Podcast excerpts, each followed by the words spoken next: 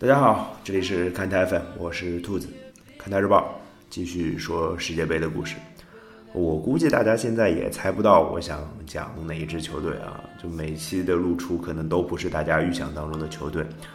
呃，不过没关系啊，我会选择我觉得感受到共鸣的一些故事，我自己内心有触动的一些故事来跟大家讲。今天的故事比较沉重，呃，是一个跟子弹有关系的话题。跟生命有关系的话题，啊，当然也跟足球有关了。我们先把视线拨到二十五年前的一九九三年，一九九九三年的九月份，美国世界杯南美区域选赛 A 组的最后一轮比赛，那场比赛双方的对阵是哥伦比亚和阿根廷，阿根廷主场作战。之前的五轮比赛啊，当时是有小组赛的，每队每个小组四支球队打双循环的比赛。小组第一直接出线啊！此前的五轮比赛呢，哥伦比亚是三胜两平，当时是胜一场两分，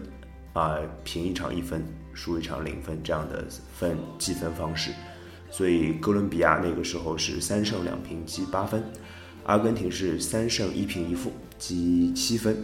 也就是说啊，阿根廷只要主场击败哥伦比亚，那么他们就可以反超对手，直接拿到一九九四年美国世界杯的门票。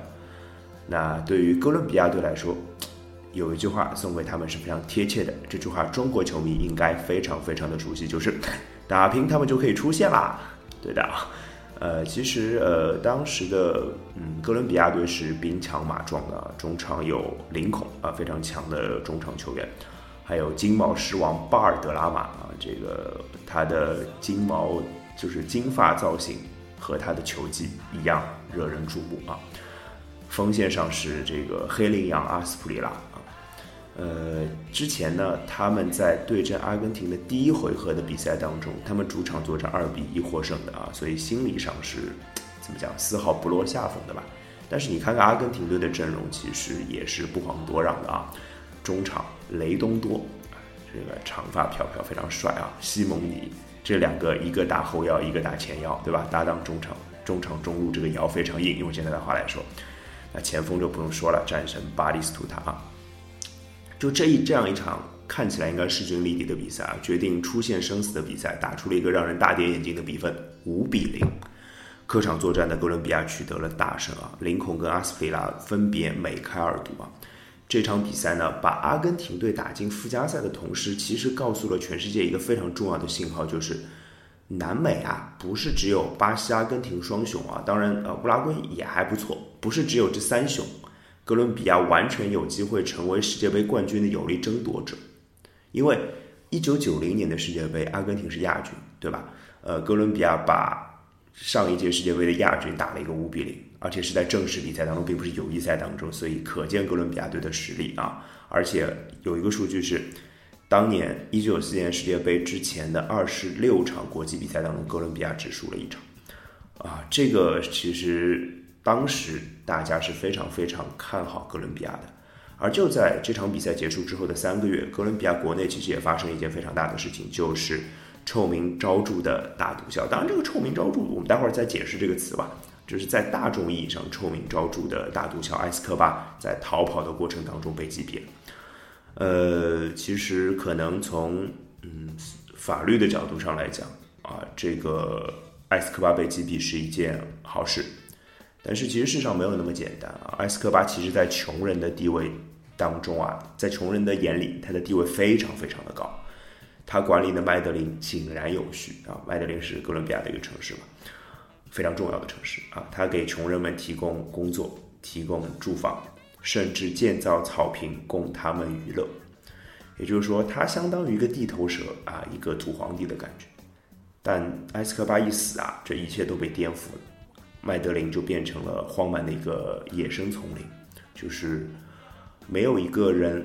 来管他们的话，那这些本来就不这么有、不怎么、不怎么有文化的啊，不怎么守规矩的人，就更开更不守规矩了。这也就联想到很多很多的事情了，就是足球本身在哥伦比亚是一件非常重要的事情，赌博，对吧？足球跟赌博之间的密不可分的联系，就让球员跟一些亡命之徒产生了很多关系。呃，特别是在埃斯科巴走之后，也就是说，呃，一九九三年的十二月之后，就关于足球的命案就发生过非常非常多啊。我这里稍微举几个例子给大家说一下。一九九六年，因为和哥伦比亚前贩毒团伙麦德林集团有牵连而被捕入狱的麦德林民族中场球员佩雷斯，在出狱之后被暗杀。二零零一年，上世纪八十年代的哥伦比亚国脚卡达维德在麦德林市被身份不明的武装分子杀害。二零零二年三月，圣达菲俱乐部主席塞萨维利加斯惨死在自己的汽车当中，身中七弹。十天之后，前二十三岁以下国家队球员卡兰切在北部城市桑塔马塔被人开枪射死。我不想再说下去了，因为故事还有非常多啊！我得到了一个统计数据，就是从一九九三年之后，就是在埃斯科巴被抓之后，哥伦比亚遭枪杀的足球运动员，只说足球运动员，还不包括我们前面提的主席之类的，光光足球运动员就高达三十二人之多。当中最有名的，就是和大毒枭埃斯科巴同名的这位球员，他当然也叫埃斯科巴。呃，埃斯科巴在对阵美国队的东道主美国队的小组赛当中打进了一个乌龙球，导致球队一比二败北。啊，也就其实那场比赛输球，哥伦比亚就小组赛两连败了，直接就导致当时甚至夺冠呼声很高。我们之前提过五比零击败阿根廷，对吧？夺冠呼声很高的哥伦比亚小组赛就遭到淘汰了。就在被淘小组淘汰后的五天啊，已经回到哥伦比亚的埃斯科巴继续过着自己正常的生活啊。呃，当然，其实他他还是胆子大了一点，或者说心大了一点啊，也或者说低估了某一些势力的怎么讲势力的一个强大程度吧。他晚上还是去酒吧跟朋友喝酒啊玩之类的。凌晨三点，他到停车场准备离开的时候。身中六枪，而且枪手在每一枪开枪的时候，都伴着一个进球的喊叫，就是南美的那些解说员，他们会把进球喊得很长音，每开一枪都是这样一个喊叫。很明显，这些杀手是有备而来的，他们是冲着埃斯科巴来的，而且他们明确的知道，因为他打进那颗乌龙球，所以我们要干掉他。那是不是跟赌博集团有关系？啊，我们就不得而知了。呃，其实这件事情非常的，嗯，这件事情非常的惨吧，而且让哥伦比亚足球从此就一蹶不振了。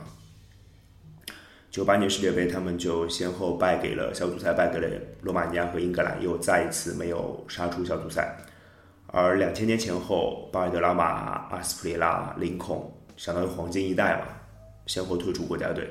之后的三届世界杯，他们都没有再入围了，就是二零零二世界杯、二零零六世界杯和二零一零世界杯。呃，那一场一九九三年九月份在布宜诺斯艾利斯的五比零大胜，看起来就只是一道划过天空的流星，闪过了，就再也没有出现了。呃呃，如果故事到这里呢，那就没有世界杯。本届世界杯哥伦比亚的故事，对吧？其实，当然，哥伦比亚不是时隔多少届世界杯